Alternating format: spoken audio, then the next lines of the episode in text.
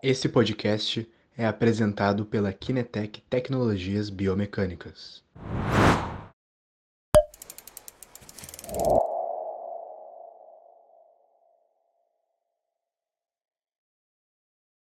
Bom dia a todos, então. Flávia, bom dia. Como, como, como bom tu tá dia. em São Paulo? Bem, graças a Deus, fazendo toda, toda uma mudança por conta da pandemia, mas estamos bem. E você, como está? Ah, eu estou bem. Eh, Neste período aqui estou em Santa Catarina, um lugar extraordinário, Beiraqueira, perto da Praia do Rosa, né? Oh, E estou abençoado, digamos assim, neste período aqui, que teve que fazer uma pequena mudança aqui na minha vida, mas logo voltarei para Porto Alegre, né?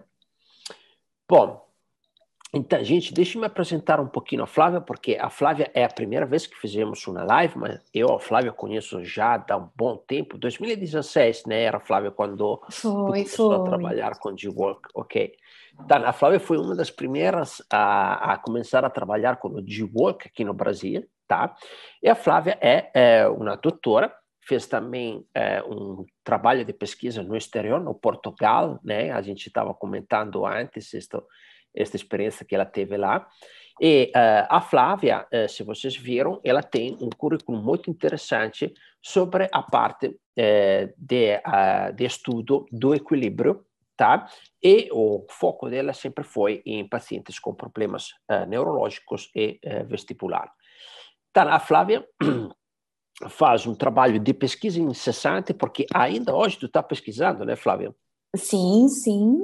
Eu mantenho a, a pesquisa e mantenho também minha atividade prática no consultório.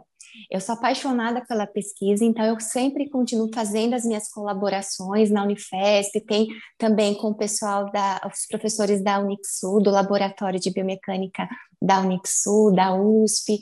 Então, é, eu sempre mantenho os dois, a prática clínica e a pesquisa. E o ensino também, porque tu tem... E o ensino teus... também. Né? Sim. Isso, isso. Aí eu ministro cursos com pacientes com tanto na área de avaliação do equilíbrio, com pacientes com doença de Parkinson e também cursos sobre a fisioterapia vestibular. A fisioterapia nas disfunções vestibulares, que eu também incluo no curso a avaliação do equilíbrio e do andar. Ótimo. Deixa eu cumprimentar aqui, Flávia, o pessoal que está entrando na live. Então, pessoal, podem uh, colocar os comentários uh, se estão escutando bem, da onde vocês estão acompanhando a nossa live, tá? Porque hoje é uma live rica, porque a Flávia, como vocês viram, ela tem uma experiência extraordinária uh, sobre a questão de equilíbrio, tá? E junta pesquisa ao trabalho do dia a dia no consultório e o ensino pacote completo. Então, gente, quantos anos, Flávia, tu te, te focou 20... nesse trabalho? Quantos? Há 21 anos. Há 21, 21 anos. anos. É, eu terminei a faculdade e fui, na época, fiz a minha residência na ACD, junto com o Dr. Mauro, que também já Aham. participou de algumas lives. Aí depois eu fui fazendo meu doutorado na Unifesp e acabei continuando com as pesquisas nessa área acadêmica. Então, viu, pessoal, é, 21 anos de trabalho, né, com um foco muito grande sobre equilíbrio, trabalho científico, trabalho clínico, trabalho de ensino. Então, hoje vamos destrinchar um pouquinho como a Flávia trabalha, tá? Vamos começar dando uma coisa simples, Flávia. Como tu faz as tuas avaliações nos teus pacientes no consultório? Sim, o Christian, por eu participar de pesquisa, por eu realizar essas pesquisas, eu gosto muito de trazer essa experiência para o consultório, né?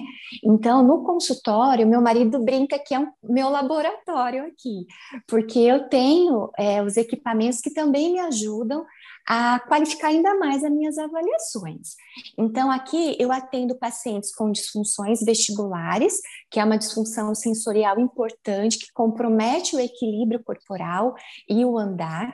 Principalmente, tem pacientes que têm a lesão unilateral, causa assimetrias, então a gente vê muito claro isso no exame de equilíbrio estático e no equilíbrio dinâmico. Tem pacientes também que têm lesão bilateral, então ele não tem o sensor, é importante para a nossa verticalidade, importante para a nossa estabilidade e também apresentam alterações importantes do equilíbrio. Eu atendo pacientes com doença de Parkinson, é, que também é uma área de atuação que eu tenho também na em pesquisa é, que tem também todo um comprometimento do andar, né? Então, eu acho muito importante isso para mim, na avaliação, eu falo assim, que a, a nossa reabilitação só é possível quando a gente faz uma boa avaliação. Eu sei que com o tempo a gente vai ganhando experiência, vai tendo aquele feeling clínico, né? Mas a avaliação, se a gente tem algum instrumento que nos ajude a quantificar essas alterações e acompanhar no processo de reabilitação, isso muitas vezes, é, se a gente não tem isso, compromete o nosso trabalho indiretamente, certo. né? Então, aqui no consultório, eu recebo pacientes também com pós-AVC, eu também recebo. Então, assim, o que, que acontece? Eu tenho como é, meu trabalho aqui tem uma avaliação funcional do equilíbrio corporal e do andar. E eu recebo, Christian, de pacientes de vários colegas médicos da geriatria, da neurologia, otorrinos, é, especialistas em otoneurologia para essa avaliação. Então, o que, que eu é, faço? Né? Eu tenho uma avaliação clínica, que é uma avaliação que eu utilizo uma escala internacional para avaliação do equilíbrio, tanto o, o estático quanto o dinâmico. E essa avaliação eu incluo também. Ah, esqueci de dizer que eu acho importante, até coloquei aqui para algumas coisas para eu não me esquecer para falar durante a live. Durante a fisioterapia neurofuncional, quando a gente avalia, nós temos que seguir uma classificação internacional de funcionalidade. E para essa classificação, há algumas sugestões de testes para avaliação. Então, por exemplo, eu tenho que avaliar estrutura e função, que é coordenação, força muscular, sensibilidade, função do, do labirinto, acuidade visual, e tenho é que ter instrumentos para avaliar a atividade e a participação. Que seria isso? Eu vou avaliar o equilíbrio dentro de tarefas do dia a dia que esse paciente realiza. Uhum. Então, é importante eu ter instrumentos que me ajudem para avaliar estrutura e função, atividade e participação. E aí entra, além dessa avaliação clínica, a tecnologia, que nos ajuda muito para a gente poder traçar dentro do nosso laudo, nossa, do nosso relatório, essas alterações de estrutura e função, atividade e participação. Então, dentro da atividade e participação, eu utilizo uma escala internacional para avaliação do equilíbrio. E eu acho importante porque, dentro dos parâmetros do equilíbrio corporal, nós temos que avaliar o equilíbrio estático em diferentes condições sensoriais, olhos abertos, olhos fechados, superfície firme, superfície instável, apoio unipodal. E também um, uma avaliação que eu acho muito importante para os pacientes neurológicos e os idosos são as estratégias reativas de equilíbrio. E isso vai ser importante, um ponto importante para eu determinar risco de quedas. Então, ontem, por exemplo, eu avaliei um paciente que ele não consegue ter estratégia posterior, ele cai. Né? Então, ele não tem essa estratégia. E, e avaliação do, do andar. Então, eu faço uma avaliação clínica é, com o paciente andando, com uma velocidade é, que eu falo para ele, ande como o senhor anda no dia a dia, né? E depois eu faço também avaliação com movimentação da cabeça, porque isso é importante para os pacientes que têm disfunção vestibular, muitos têm tontura e instabilidade. Sim. E o paciente com Parkinson também acho muito importante a gente avaliar com movimentação da cabeça, porque ele tem uma rigidez axial. E quando a gente movimenta a cabeça, ele aumenta a instabilidade.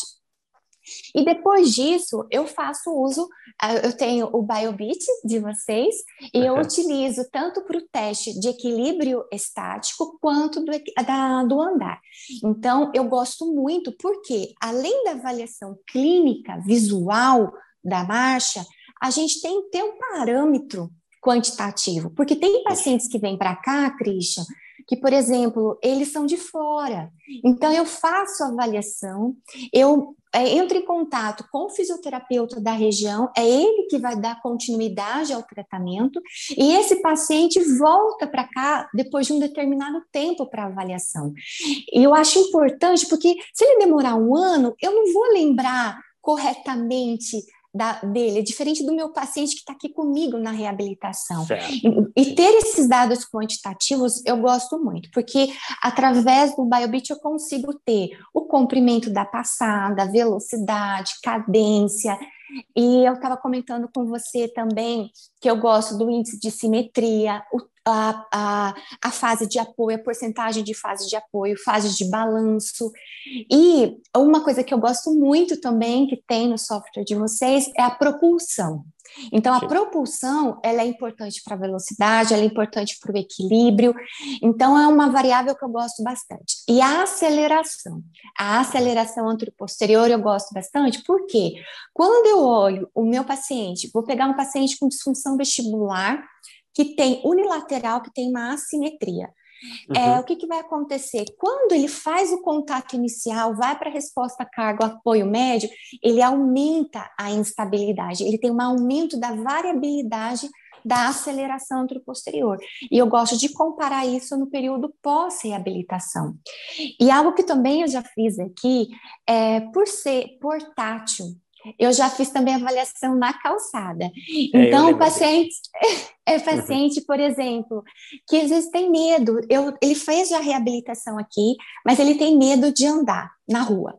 Então, eu já fiz avaliação com ele na calçada, que eu acho interessante, porque eu vou comparar novamente. É lógico que eu saio daquele padrão de normalidade, porque sai do ambiente correto de avaliação. Mas eu posso comparar com o meu próprio paciente ao longo do tempo. Né? Então, a avaliação é, é, ela inclui avaliação do equilíbrio, todos esses parâmetros do equilíbrio corporal, as estratégias reativas, os ajustes antecipatórios, o limite de estabilidade, é, o equilíbrio corporal estático em diferentes condições sensoriais e avaliação do andar. E eu termino o laudo avaliando o risco de quedas.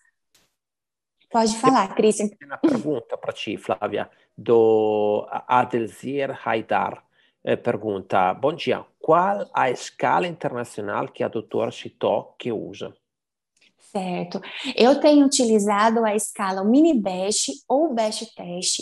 O Mini Best, eu sugiro, é uma escala desenvolvida pela uma fisioterapeuta chamada Fei Horak, é, e ela ela, a mini best ela é forma reduzida. Eu utilizo mais para pesquisa. Eu gosto do consultório da avaliação mais abrangente. Então, no consultório eu tenho utilizado o best test. Mas também tem outras escalas como o Dynamic Gate Index, que é muito boa, e na verdade a, é, tem várias tarefas do DGI que estão no best test e no, no mini best. Inclusive okay. também o Time Up and Go. Isso, Time Up Go era dentro do G-Work, tá? Pessoal, então, vou dar um pequeno spoiler, tá? Em breve, dentro do BioPitch vai, vai ter uh, também o Time Up Go com uma revisão, porque o Time Up Go, de qualquer forma, né, Flávia, é um dos testes interessantes para avaliar o risco de queda, porque tem muita literatura suportando, né?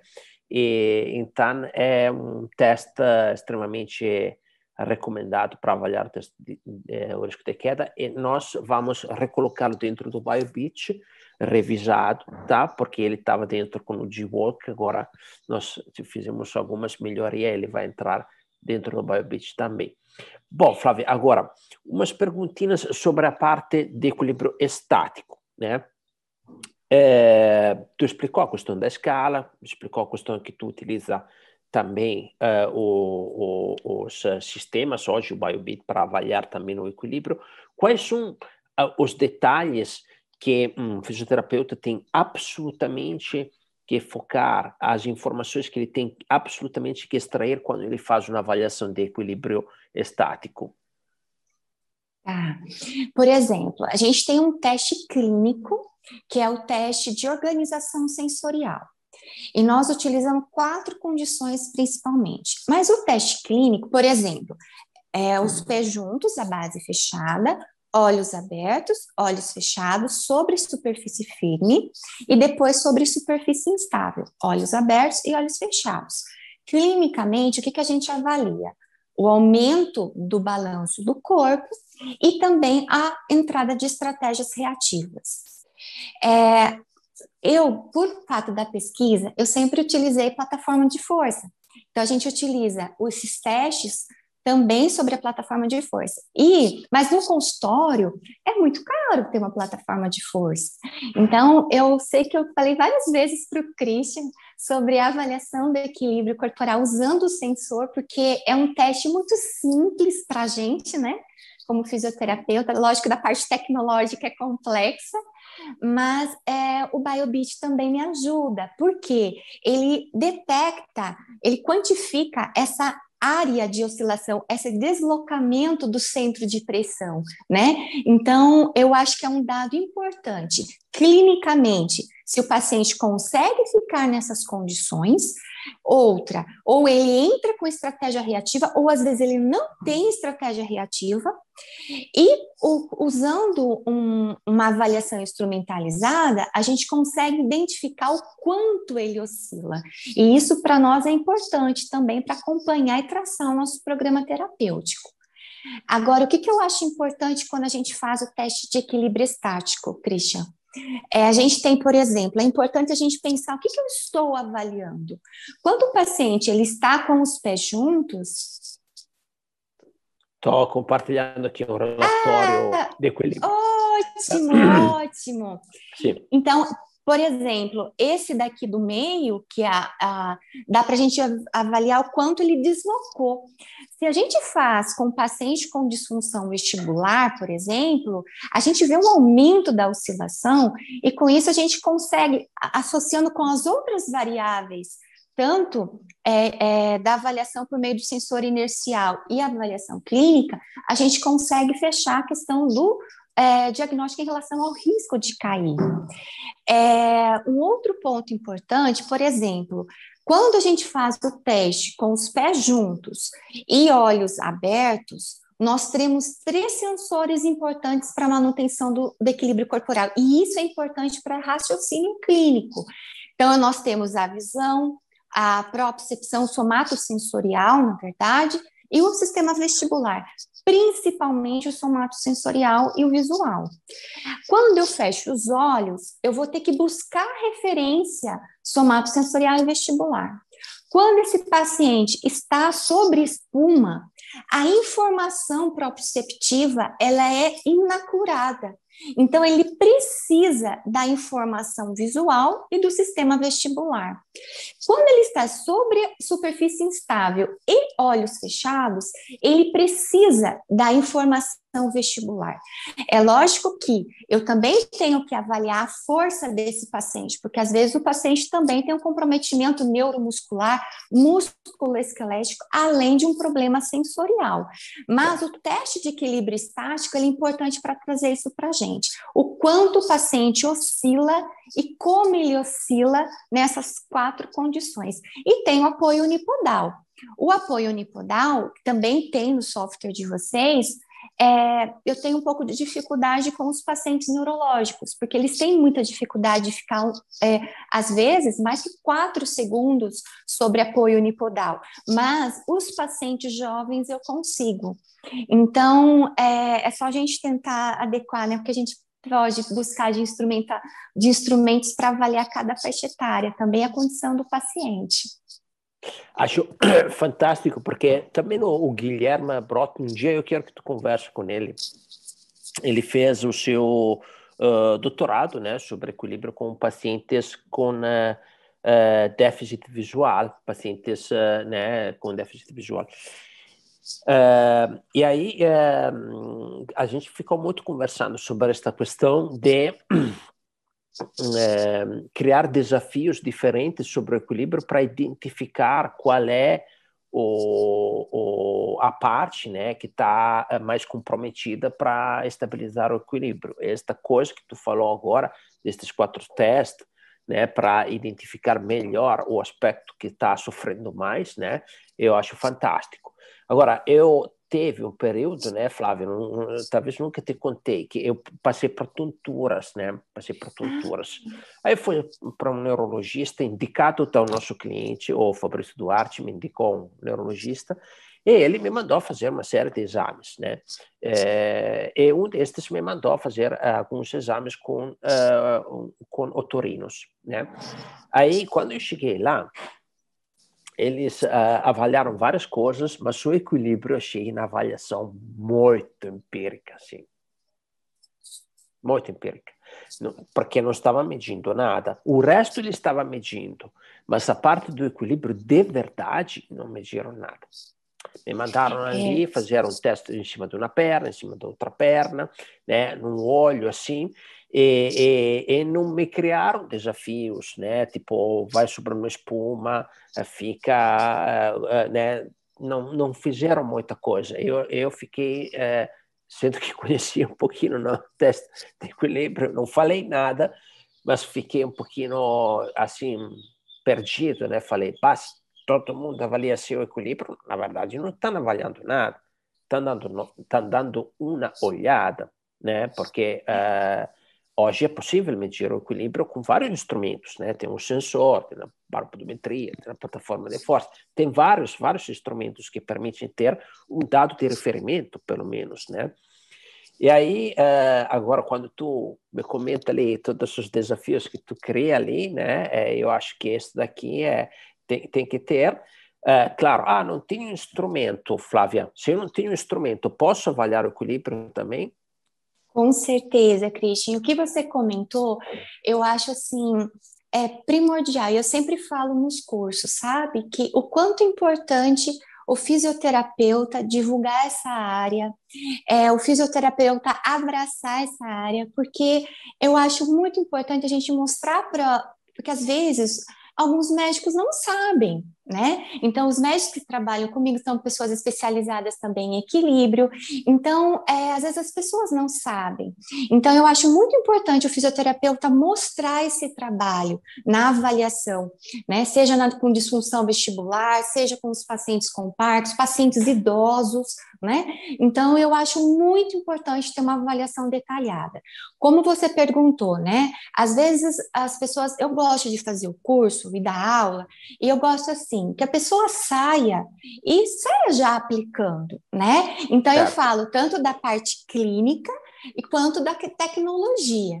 Então, se a pessoa não tem naquele momento para investir numa tecnologia para avaliação, clinicamente a gente consegue fazer uma excelente avaliação, né? Só que você tem que ter um olhar qualitativo também. Não somente usar, por exemplo, eu já vi pessoas usando uma escala para disfunção vestibular que hoje não é mais utilizada. Né? Então, o que, que essa escala vai me trazer? Se eu uso uma escala e vejo só a, as pontuações, os desempenhos, isso não vai me trazer nada. Então, eu acho importante a gente também interpretar e avaliar o movimento dentro de tarefas. Né? Eu acho que isso é o mais importante, sim. mas a gente consegue sim realizar uma boa avaliação clínica também funcional, clínico-funcional. Sim, é importantíssimo porque, afinal das contas, quanto tempo uma pessoa fica parada em pé? Pouquíssimo. Hum. Né? Sim. Mas quando ela vai cair, quando está fazendo alguma coisa, né? ou tropeça, etc. Então, ali, é nas tarefas que tu tem o desafio de verdade para ver a, a capacidade do controle né, da pessoa. Ontem, por exemplo, eu avaliei uma paciente aqui e com muito desequilíbrio, então uma redução da velocidade, da cadência, do comprimento do passo, aumento da variabilidade do andar, é, e ela tem dificuldade até de levantar da cadeira, e não é questão muscular. Isso também a gente tem que tomar muito é, cuidado dentro da fisioterapia, que às vezes a gente atribui muito para a parte musculoesquelética. E quando a gente fala em neurologia, em gerontologia, a gente tem que pensar numa questão sensorial associada. Então, o equilíbrio, ele depende de uma integração Sim. motora, né? Sensor, sensório, motora e cognitiva. Então, por exemplo, esta paciente aqui, tu disse que ela tinha dificuldade de levantar da cadeira, mas o problema não era de força. O que, que tu identificou, por exemplo, nesta paciente? Então, essa paciente tem a questão da idade, tem o déficit visual, uma alteração também, o déficit vestibular, e uma questão, ela caiu. Então, uma questão também de muito medo. Então, ela tem uma insegurança para o andar. Então, por exemplo, ela tem a dificuldade para levantar e sentar, ela quer apoio, mas ela consegue levantar e sentar sem o apoio. Quando ela vai andar, ela faz uma anteriorização do tronco, até mesmo por uma forma de proteção para ela, porque quando eu fiz o teste de ajustes posturais compensatórios, eu fiz uma perturbação posterior, ela não conseguiu se segurar, eu tive que segurá-la. Ela não entrou nem com a estratégia de passo do equilíbrio corporal. Então, nela, eu contribuo assim que, se, que a, a, esse problema do equilíbrio, ele é multissensorial, porque ela também tem um déficit auditivo e vestibular. E outra coisa, Christian, a questão da pandemia. A pandemia, o isolamento social, ele foi muito importante, está sendo importante. Só que para um idoso, um paciente neurológico, ficar sentado o tempo todo, limitado em casa, isso é problemático. Então, também pode apresentar um déficit proprioceptivo. Né? Então, esse, essas alterações multissensoriais, elas vão contribuir é, para essa, essa, esse problema do equilíbrio corporal dela. Estávamos justamente comentando estes assuntos aí muitas em muitas lives. Quanto, uh, né, principalmente os idosos que, que tiveram que ficar realmente isolados em casas para um tempo absurdo, né?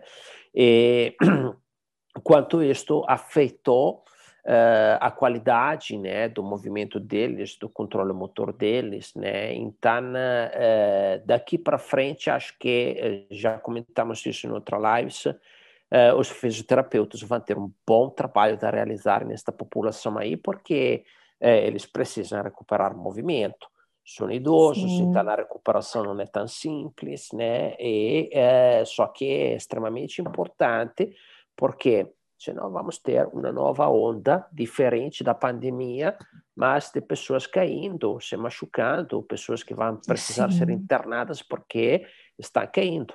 Né? Por que estão caindo? Porque tiveram que ficar um período parada. Né? E isso daqui comprometeu completamente a, a capacidade motora, a capacidade de controle motor, etc, etc. Né? E, e, além disso, Christian, a questão do paciente ficar em casa, é, sem ter contato com outras pessoas, conversar, às vezes não dorme direito, tudo isso vai interferir no equilíbrio corporal. Né? A alimentação, a hidratação, é o sono, então tudo isso contribui. Então tem um paciente que assim começou em 2020 com a pandemia, parou de, de vir ao consultório, principalmente no ano passado, e esse paciente ele fica das oito e meia da manhã, desde a hora que acorda, até meia-noite assistindo televisão. Uau! Né? Então, olha o problema que vai ser lá na frente. Então, eu fico estimulando, tem que fazer exercício, tem que fazer exercício, porque senão é isso que você falou, aumenta a prevalência de quedas, né? É, Flávia, agora falamos bastante do equilíbrio estático, mas tu menciona muitas vezes também a questão de andar, do equilíbrio dinâmico, né? Aí conta um pouquinho o que, que é realmente importante quando avaliamos uh, o, o, equilíbrio dinâmico, o controle que a pessoa tem em a, andar, né, de equilíbrio, o que, que é realmente fundamental que seja olhado? Então, eu acho que primeiro, Cris, tem que fazer uma avaliação clínica para nós observarmos principalmente, ah, depois eu quero falar uma questão importante sobre compensação e recuperação, não posso me esquecer. Uhum. As Sim. compensações que o paciente vai realizando na primeira avaliação, eu estou dizendo. Né? Então, eu acho importante analisar como ele faz o contato do, no, com o pé no chão, né? Se é no calcâneo. Ontem, ah, tem uma senhora que ela, ela usa sempre um, um, chinelo rígido. Então, como que vai fazer o rolamento? Como que vai fazer um contato inicial corretamente, né? Então, ela fazia, a, a, ela andava com o pé todo no planado, não tinha o contato inicial. E isso eu uhum. acho um ponto importante.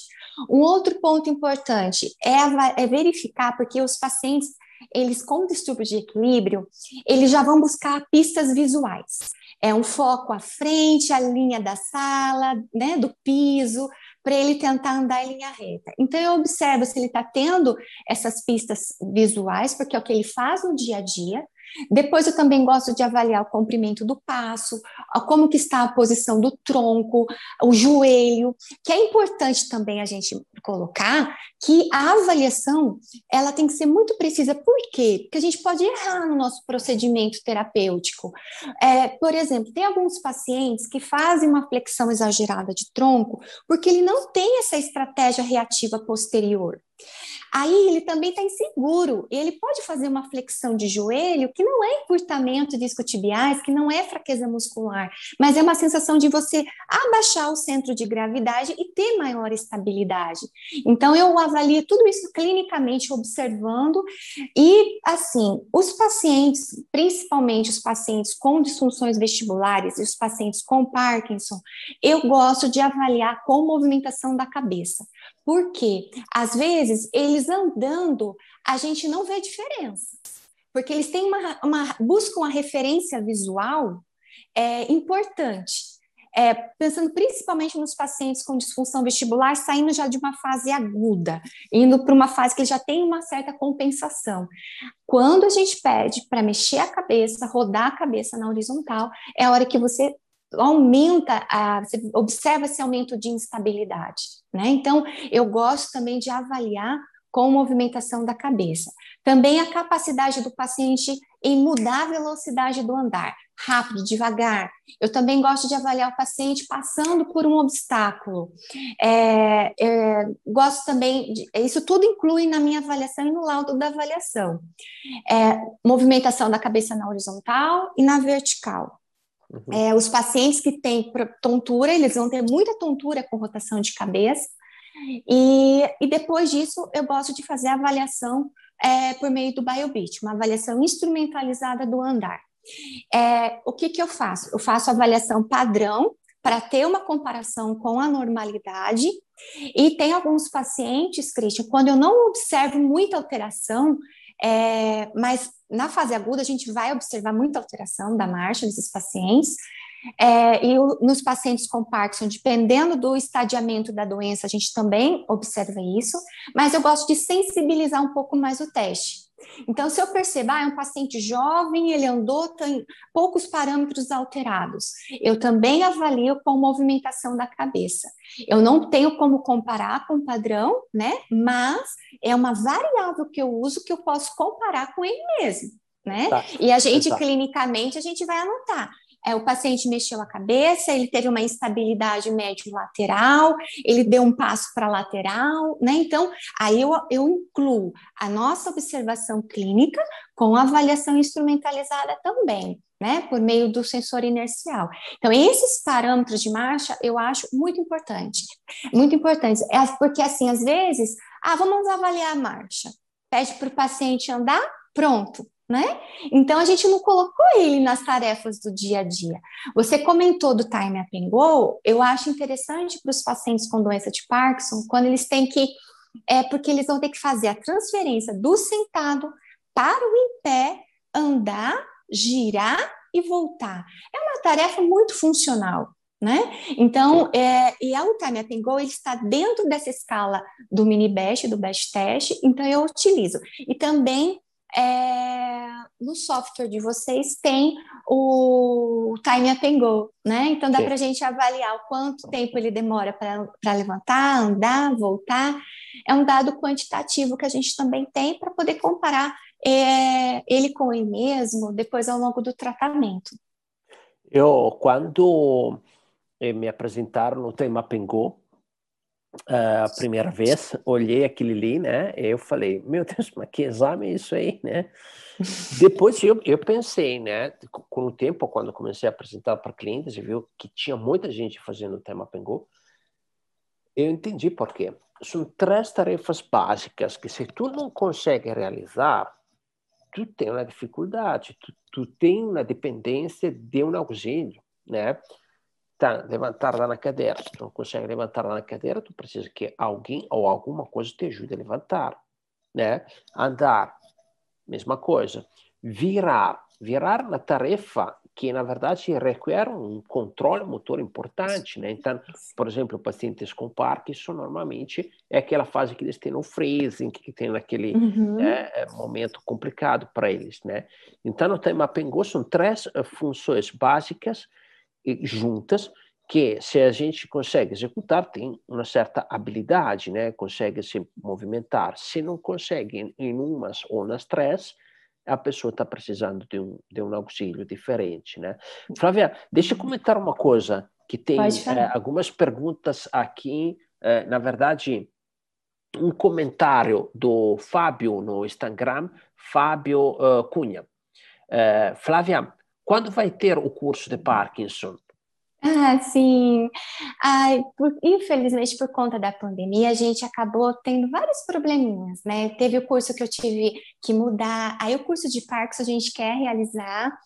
É, a princípio, eu tinha feito uma proposta online, mas assim, Christian, eu gosto muito da prática clínica, eu gosto certo. de estar com as pessoas, a gente praticar.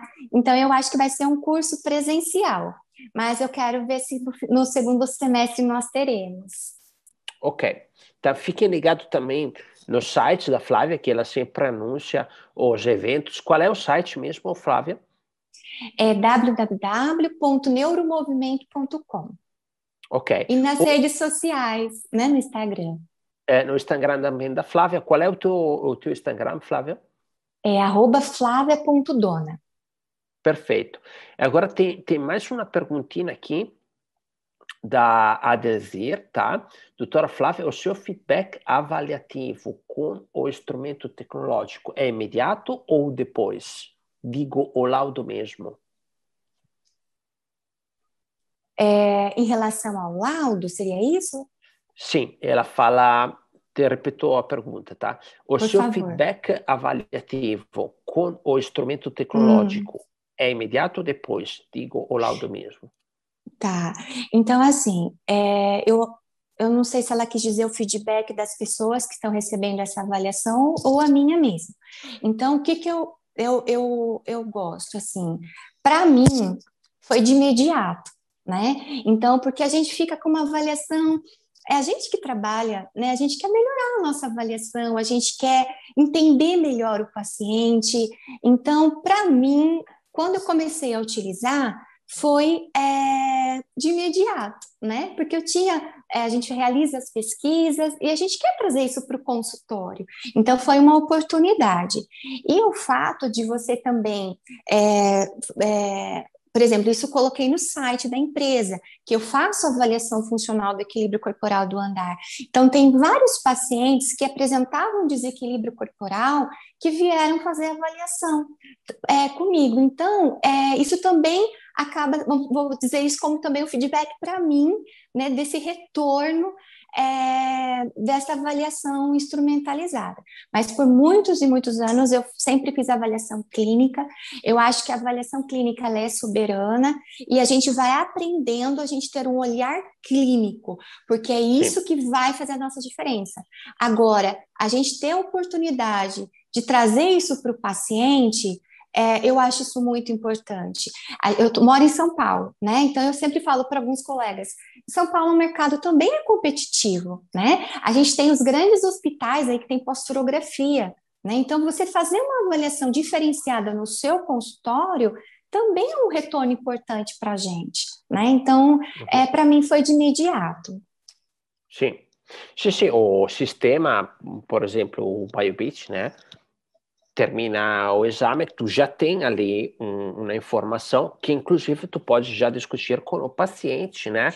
É, claro que um laudo hum, que envolve também uma avaliação clínica, que envolve também é, outros testes, depois tudo completo, é um laudo mais robusto, né, da, da, juntar as peças, né, um quebra-cabeça que tu vai juntando entregando ali para o paciente, né? O, a tecnologia te dá imediatamente o, o, resultado do exame, né? imediato. Tu clica, pum, já sai o resultado. E tu pode também criar imediatamente comparativo. Vamos supor que é um primeiro exame ou um segundo exame, tu tem é, o, a diferença de dados com, com, com uh, da, um, da o primeiro e segundo exame. Mas no caso da avaliação da, da, da Flávia, que é mais complexa, né, que envolve vários aspectos, e depois você junta tudo ali. Né? Mas você falou uma coisa importante. Eu, por exemplo, eu termino de fazer a avaliação da marcha, eu imprimo. Então, no final da avaliação, eu vou explicar para o paciente o que está acontecendo com ele. Então, a avaliação, ela acaba, a avaliação assim, ela dura em torno de uma hora e meia, duas né? Eu reservo para o paciente, é uma avaliação longa, porque eu acho que, primeiro, é importante a gente ouvir o paciente, eu acho que é a primeira parte da nossa avaliação, né? É. Ouvir as dificuldades que ele tem, aí no final eu já faço um, uma, um resuminho e explico para ele. Então, eu também mostro. É... E eu tenho a escala internacional, eu montei de forma que no final ela também gera um gráfico. Então, eu fico com, a, com um gráfico da avaliação clínica e também da avaliação por meio do sensor inercial. Eu mostro isso para o paciente e o paciente gosta, sabe? É, então, que ter... muda, o que, que impacta esta comunicação é... com o paciente? De que maneira impacta? Você sabe que eu tive uma avaliação que foi bem longa, é, porque a gente conversou e eu, a gente também, quando, por exemplo, né, eu falo, a gente que é da neuro, Cristian, a gente tem que tentar é, ter um papel na educação e saúde, mostrar a importância e também mostrar para o paciente o quanto é importante o processo de reabilitação, né? É. Então, uma pessoa que está em casa, que é idosa, que nunca fez exercício, não é tão legal assim. Então, a gente tem que convencê-la de uma forma para motivá-la a realizar. Então, eu faço, no final da minha avaliação, eu faço, eu explico tudo direitinho para o paciente, e esse paciente eu acabei, é, foi tão longa, eu acabei não conseguindo fazer naquele dia a avaliação é, por meio do GWALK. Aí o paciente depois me cobrou, porque ele é um paciente que gosta muito de. É, ele é. Ele tem a doença de Parkinson e ele é uma pessoa que lê muito. Aí ele falou: Ah, olha, eu vi uma entrevista tua falando do, do sensor, eu quero fazer esse exame. Então, é uma, hoje em dia, os pacientes estão procurando, eles querem também tá inovação. Bem. Então, eu acho que isso é o diferencial da, da nossa avaliação, né? As pessoas Sim. procuram. A gente, como paciente, a gente também quer procurar um profissional, a gente quer procurar uma boa avaliação. Então, é o, o, o paciente ele, ele, entra na internet e procura, né? E te pergunta. Sim, sim, sim. Sim, sim, hoje a cultura de eh, dados né, é sempre mais presente, as pessoas estão sempre mais acostumadas a ter um, pelo menos um comparativo, né? É, para saber melhorei, não melhorei, como é que está. Então, quando a coisa é quantificada, sem dúvida, né, o paciente tem uma, uma visão melhor do que, que como está andando, né, é, o procedimento que ele está passando. É extremamente importante. Flávia, tinha uma coisa que tu queria dar continuidade, que era a questão das compensação. Isso, compensação. isso. Uhum. Então, é, quando a gente fala em reabilitação neurológica, né, tanto dos pacientes nas disfunções vestibulares, nos pacientes com Parkinson, é, nos pacientes pós-AVC, a gente fala assim, né, a recuperação ela pode. Lembra daquela que eu iniciei, né? Com estrutura e função, atividade e participação.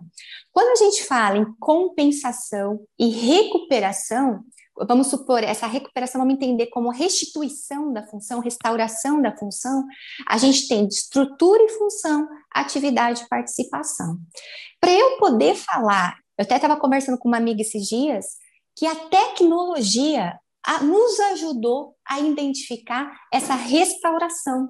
Por exemplo, é, pacientes com disfunção vestibular, uma lesão de um lado, do lado direito do sistema vestibular, por muito tempo foi considerado sempre uma, a, a melhora clínica por meio da compensação. Outros sistemas vão ajudar. E hoje, com a tecnologia, a gente tem equipamentos que quantificam a função vestibular e eu consigo dizer se houve uma restauração completa dessa função.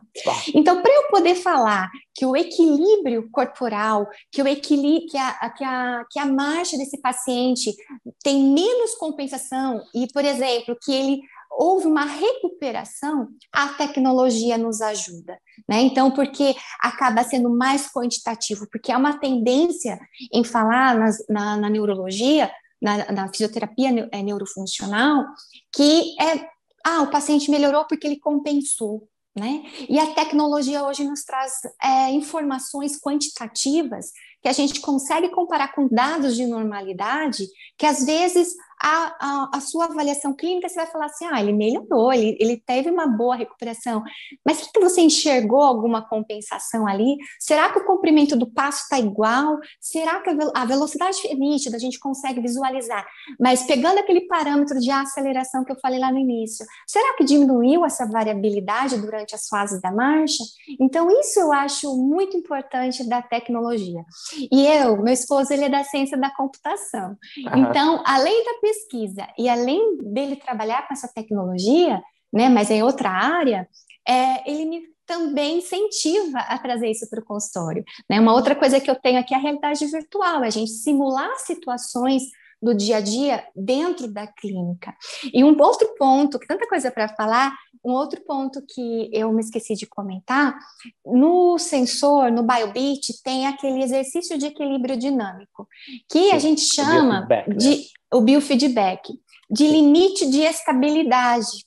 Então, clinicamente, eu tenho como avaliar o limite de estabilidade, mas ali ele vai me dar, eu, eu não usar somente como a primeira vez que faz o exercício, pode ser avaliação, porque você vai ter qual, qual é a dificuldade que o paciente teve ali, e depois é, treinar ao longo do tempo, né? É, você dá tempo, dá, tem como projetar aí? Estou vendo aqui. Esse daqui é o, exato, este é o exercício dinâmico, né? De equilíbrio, de controle dinâmico, que quem já viu nossas lives já viu, né? Estes exercícios com o paciente que eventualmente pode se projetar em uma tela, ele vai fazendo o exercício, ele tem uns alvos a alcançar. Por exemplo, aqui eles colocaram como alvo o 12 horas, então o paciente tinha que ir para frente, tá? O 9 horas, então o paciente tinha que se deslocar para o lado esquerdo, 3 horas para o lado direito, e uma hora que é em diagonal para frente, tá? E aqui a gente enxerga o grau de precisão que ele teve em executar este exercício aí, e além disso, aqui embaixo a gente vê quantas vezes ele alcançou os objetos, o tempo é, médio para alcançar os, os, os alcances, né? É, a, é, o nível de dificuldade, que é a amplitude de movimento que o, terapeuta escolhe, pode ser uma amplitude curta, uma amplitude mais extensa, para desafiar mais o paciente, né? E quanto ele oscilou antero posterior médio lateral. Claro, tem também esta parte aqui que mostra também a movimentação da pelve, e outros uh, parâmetros envolvidos. Mas o que, que a Flávia está falando, né? Que o que, que acontece? Que, que ela tem como criar esses desafios para estimular, acredito, né, Flávia, a recuperação Sim. mais aqui, né? Então, Christian, a gente é muito importante, por exemplo, o paciente, ele tem o um limite de estabilidade dele, né? Essa área do limite, ele pode oscilar ali. Nos pacientes com distúrbios de equilíbrio, eles apresentam esse limite de estabilidade reduzido.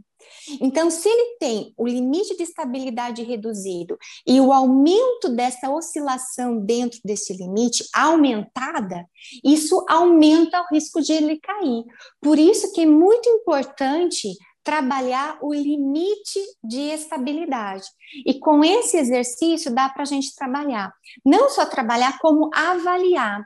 E outra coisa que eu chamo atenção nesse exercício, porque assim, os pacientes com distúrbio de equilíbrio, eu vou chamar mais atenção, porque existe muita variabilidade, a gente não pode colocar tudo num. Eu falo que cada paciente é individual, né? Então, é, eles apresentam o quê? A pegar um paciente com disfunção vestibular quando ele vai à frente, ele fica com medo, ele reduz esse limite, ele tem um aumento da oscilação do equilíbrio estático. Pronto.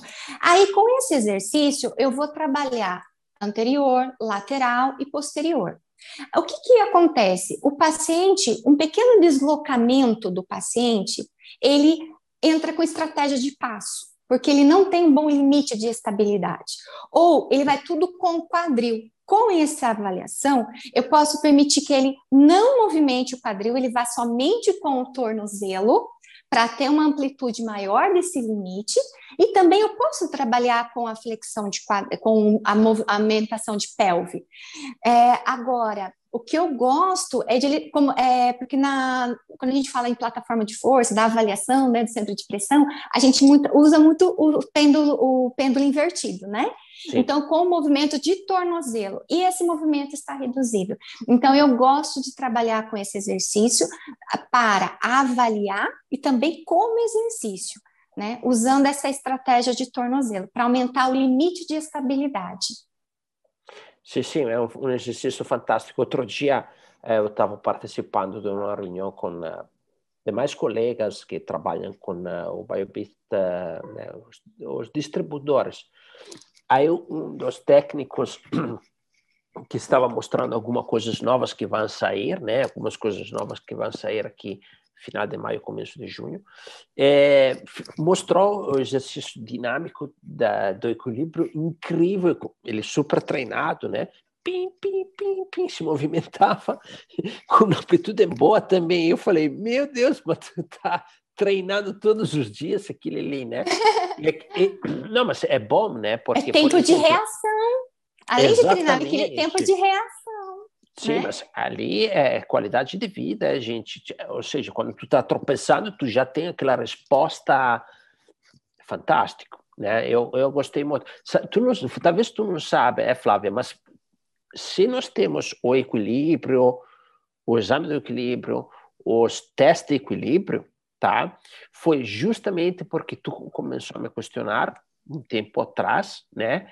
E eu comecei a forçar vamos colocar o equilíbrio, vamos colocar o equilíbrio, vamos colocar o equilíbrio. Eu forçava, forçava, forçava, forçava, e aí outros começaram também a, a pedir esta, esta, esta avaliação aqui, e aí uh, entrou, né? Agora, no BioBit foi logo que foi uh, criado, né, o conceito do BioBit, ela entrou imediatamente. Então, tu é também um pouquinho a mais desta, desta coisa, não sei se tu sabia disso, não sei se te comentei esta questão, né? E, e assim, Christian, eu fiquei muito feliz, porque a gente que dá aula, ministra curso, é, atende paciente no consultório.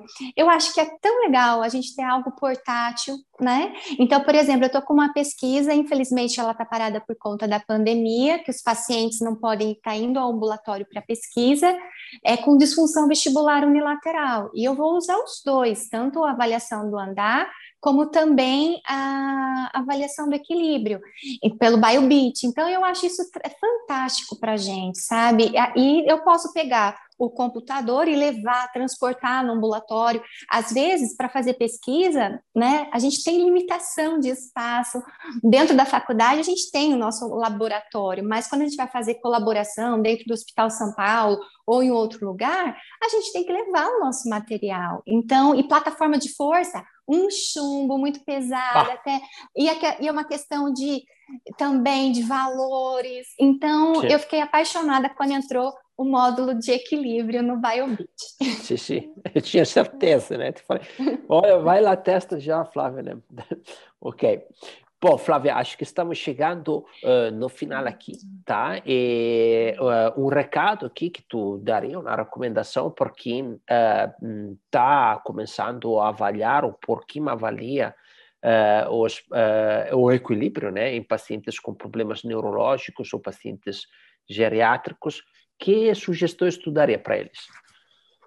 Bom, o que eu acho importante é a gente é, principalmente quando vai avaliar esses pacientes, a gente tem que ter, primeiro, ouvir esses pacientes, ouvir as dificuldades, quais tarefas eles têm dificuldade no dia a dia, qual é a rotina deles, e depois partir para avaliação.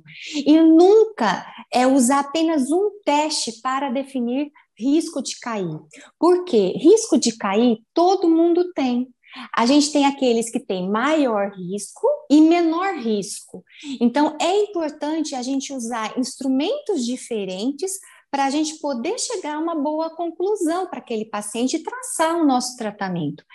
É, para as pessoas que estão começando, eu acho importante começar a, a, a ter essas escalas que a gente tem na literatura, mas avaliar de uma maneira qualitativa. Ah, sabe uma coisa que é interessante?